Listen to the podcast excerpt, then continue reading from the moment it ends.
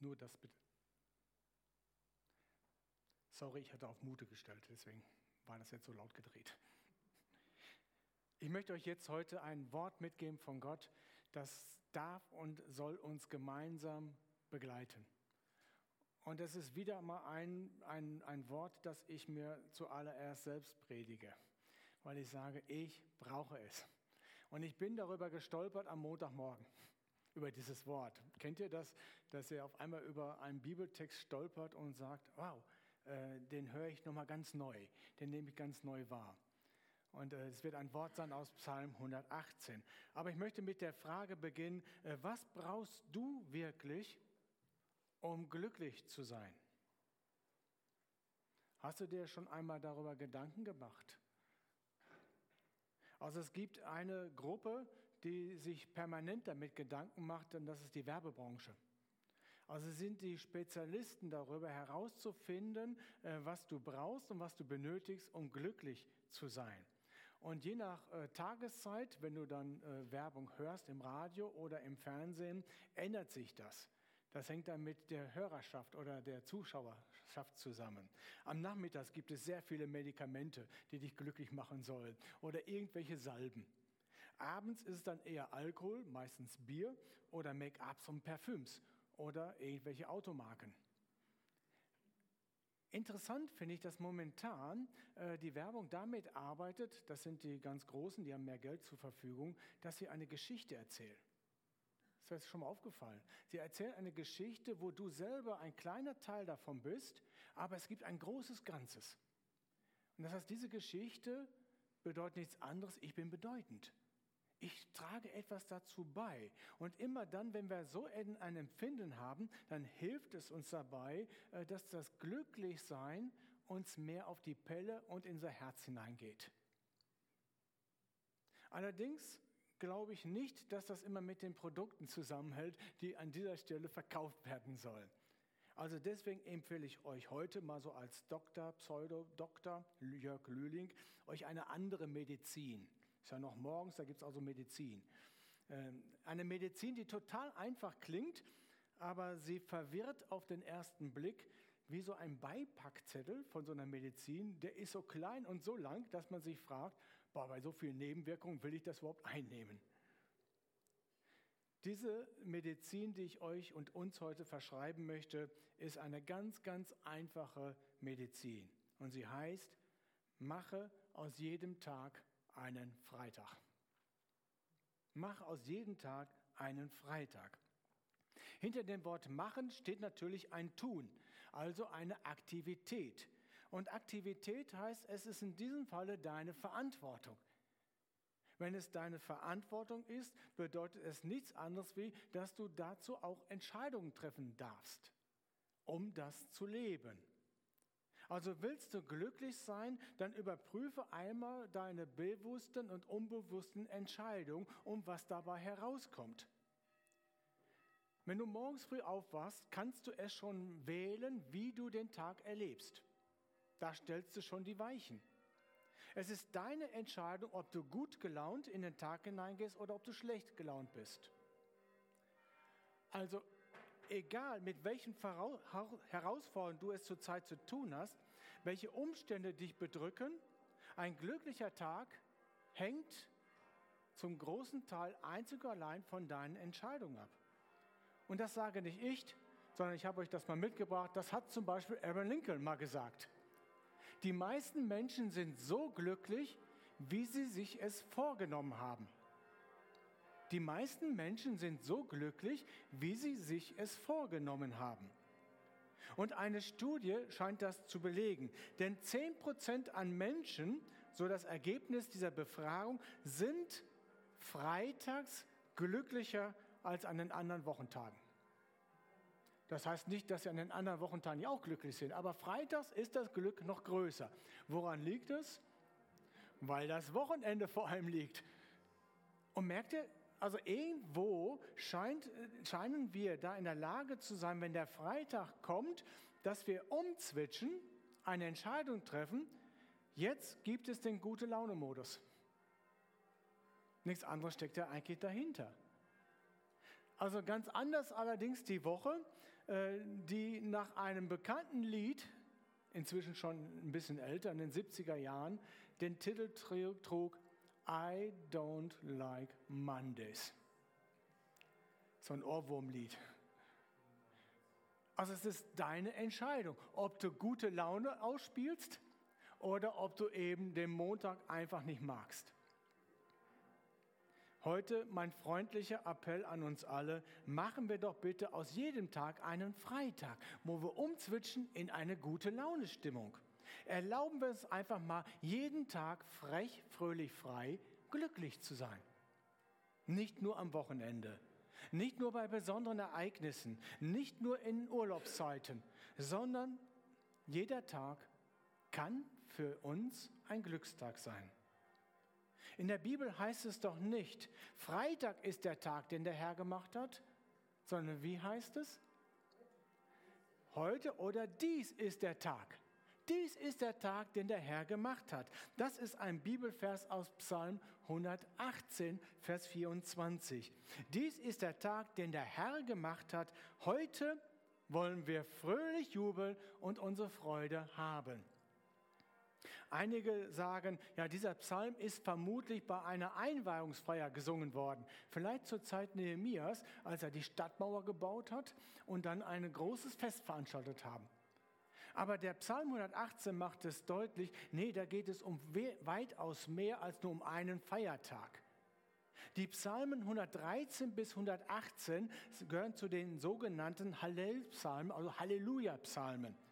Und sie wurden an Feiertagen immer im Gottesdienst gesungen, aber auch bei jeder Sederfeier. Davon haben wir eben den Text gelesen aus Lukas 22. Also was wir jetzt mit Abendmahl verbunden, verbunden haben, war bei den Judern die Sederfeier. Und diese Sederfeier hat nichts anderes am Zentrum, im Fokus, als die Errettung, die Befreiung aus Ägypten. Und diese Befreiung aus Ägypten ist nicht nur ein Tag gewesen, sondern das war ein ganzer Prozess. Da stand auch noch ein langer Weg davor oder mit verbunden. Also es geht bei diesem Wort, dies ist der Tag um eine, eine Reihe an Tagen. Es ist nicht nur der Freitag, es ist nicht nur der Sonntag, sondern mache doch bitte mal aus jedem Tag einen Freitag. Die Sederfeier hat übrigens an einem Freitag stattgefunden.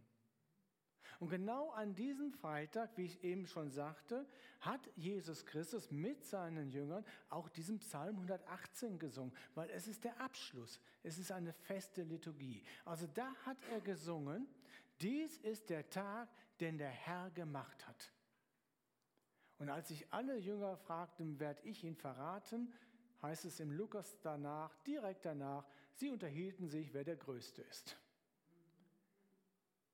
Jesus singt, dies ist der Tag im Wissen darum, in dem Bewusstsein darum, ich muss bald sterben, heute noch sterben. Da merkt ihr, aha, das Glücklichsein ist nicht zwangsläufig abhängig von den äußeren Umständen und von dem, was alles passiert, sondern es ist und bleibt eine feste Entscheidung. Denn in diesem Psalm 118 kommt auch noch was anderes vor das hatte ich eben übersprungen.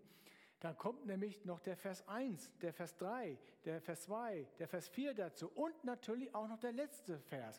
Dem Herrn, denn er ist große Klammer und seine Gnade bleibt für alle Zeiten bestehen. Der Dienstag, sondern einfach jeden Tag dein ganzes Leben lang. Leben unter der, weil Gottes ist. Wir leben von seiner Güte und aus seiner Gnade. Gott hat doch jeden Tag gemacht. Da wird es also die super guter, tolle, einfach glücklich Tag, wenn du das, diese Entscheidung triffst. Dein Glück ist nämlich jetzt nicht mehr abhängig davon, ob vielleicht überhaupt nichts zu tun regnet. Dein Glück ist nicht mehr abhängig davon, ob deine Fußballmannschaft gewonnen hat oder ob du noch nachher den Abwasch machst. Was für eine Konsequenz entsteht daraus? Habt ihr es noch im Ohr? Das ist die, wollen wir aus, wenn ich mit diesem Bewusstsein lebe, dies ist der Tag, den der Herr gemacht hat, den der Herr mir schenkt. Lasst uns also fröhlich gibt und, und freuen uns in ihm, wie es in einer anderen Übersetzung heißt. Weil es Gott nicht Erinnert ihr euch noch, am Sabbat ist es verboten, über Schlechtes zu reden. Das ist eine Regel bei dem Juden. Teile also deine. Dies ist, die am Montagmorgen immer ganz unverschämt schon anklopfen, einfach mal eine Absage. Lass sie nicht, weil jeder Tag ein, ein Hausverbot. Nach dem Motto, heute ist doch der Tag des Herrn und Fröhlichkeit und Freude sind schon bei mir da, sie haben Platz genommen und guten Morgen, also kommt ein An. I don't like Sorgen. Ich habe schon Freude getankt. Und weiß ich es. Bild sagt uns oft was anderes. Dieser Tag wird ein harter Tag sein. Einfach nur an. Wie so viele Termine. Der Verkehr wird wieder schlimm sein, weil die Ferienzeit zu Ende sind und äh, durch die Auflösungen von Corona-Bedingungen ist die B. Ich wünschte mir, es wäre Mittwoch. Denn es ist Tag Entscheidung, welche Gedanken uns beeinflussen dürfen. Sag doch einfach, nein, danke, ich habe dem Tag bereits des ganzen Universums und der Allmächtige mir persönlich Freude geschenkt.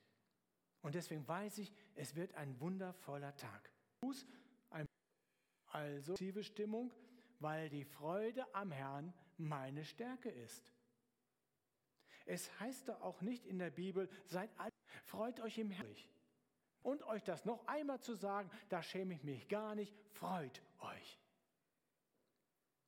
Gott schenkt uns seine Gunst 20 Stunden am heutigen Tag nicht auf. Und das jeden Tag neu. Der Glaube bezieht sich also immer auf die Gegenwart, passieren wird. Damit rechne ich zu leben. Ich kann atmen. Ich kann gerade vielleicht keinen Schmerz fühlen. Und ich darf meine Gründe, sich zu freuen. Selbst der britische Premierminister David Cameron hat mal allgemeine dieser Richtung geäußert, einzuschätzen, also so eine Art Glücksbarometer. Und er kommt zu folgendem Ergebnis. Das allgemeine Wohlbefinden oder auf dem Markt das Glücklichsein, es ist niemals etwas, was wir über die Werbung kaufen können. Es geht um, um dreierlei. Es geht um die Tour, in der wir leben dürfen und vor allem um die Stärke zwischenmenschlicher Beziehungen. Das macht das Wohlbefinden aus. Ist also nicht das, meine innere Einstellung und die damit zusammenhängenden Entscheidungen, die bestimmen darüber, ob jeder Tag, dann sind sie meistens voller Freude. Und sie wollen von mir umarmt werden und sind ziemlich aufgeregt. Sie freuen sich über diesen ich war am Tag und sie wollen mit mir. Die Helga Lamas hatte darüber gepredigt. Zu dieser Begeisterung sind auch die Erwachsenen fähig. Einfach unbekümmert sein, was für ein wunderbarer Moment das ist, dass ich jetzt alles vergessen kann, alles liegen lassen, das er uns gemacht hat, um das zu genießen. Gottes bekommen wir auch Freude vermittelt. Nimm doch mal jeden Tag als solch ein besonderes Geschenk Gottes für dich. Gott hat gute Pläne. Ich darf darauf vertrauen, dass er mir neue Möglichkeiten, göttliche Begegnungen und vielleicht sogar selbstbestimmte Ereignisse schenken wird. Tages. Wer jedoch seine Gedanken freien Lauf lässt, wird merken, wie schnell und hartnäckig die negativen Gedanken, ja, das klingt ergreifen. Wie kann ich denn jetzt meine Gedanken so ausrichten, dass ich tatsächlich merke, ja, Freude wird größer. Hinweis wieder, Du musst auf das Richtige schauen. Dein Blick, deine Perspektive ist entscheidend. Was im Himmel in Kolosser 3 auf das, was zur irdischen Welt gehört. Zur irdischen Welt gehört alles, was uns die Welt vergängen will. Was sie uns androhe, auf das, was droben ist. Dann sehe ich das, was Ewigkeitscharakter hat. Ich sehe dort schon Frieden und das Herrlichkeit und es gibt dort keine Krankheit mehr. Und nun darf ich das bisschen Himmel, was ich da wahrnehme mit meinem begrenzten Verstand, hinunterholen, Herz dir zu. Schön, diese Farbenpracht mir anschaue. Wenn ich morgens früh die Vögel zwitschern höre. Wow, was für ein Wunder. Warum? Sie mir doch singen, den uns gemacht hat. Und gemacht heißt immer, er schenkt ihn uns diesen Tag. Lasst uns fröhlich sein und uns freuen. Gönnen wir uns mehr, beginnen wir also uns eine miese Peter-Stimmung. Es liegt daran, wofür du dich entscheidest. Übrigens, äh, Dick,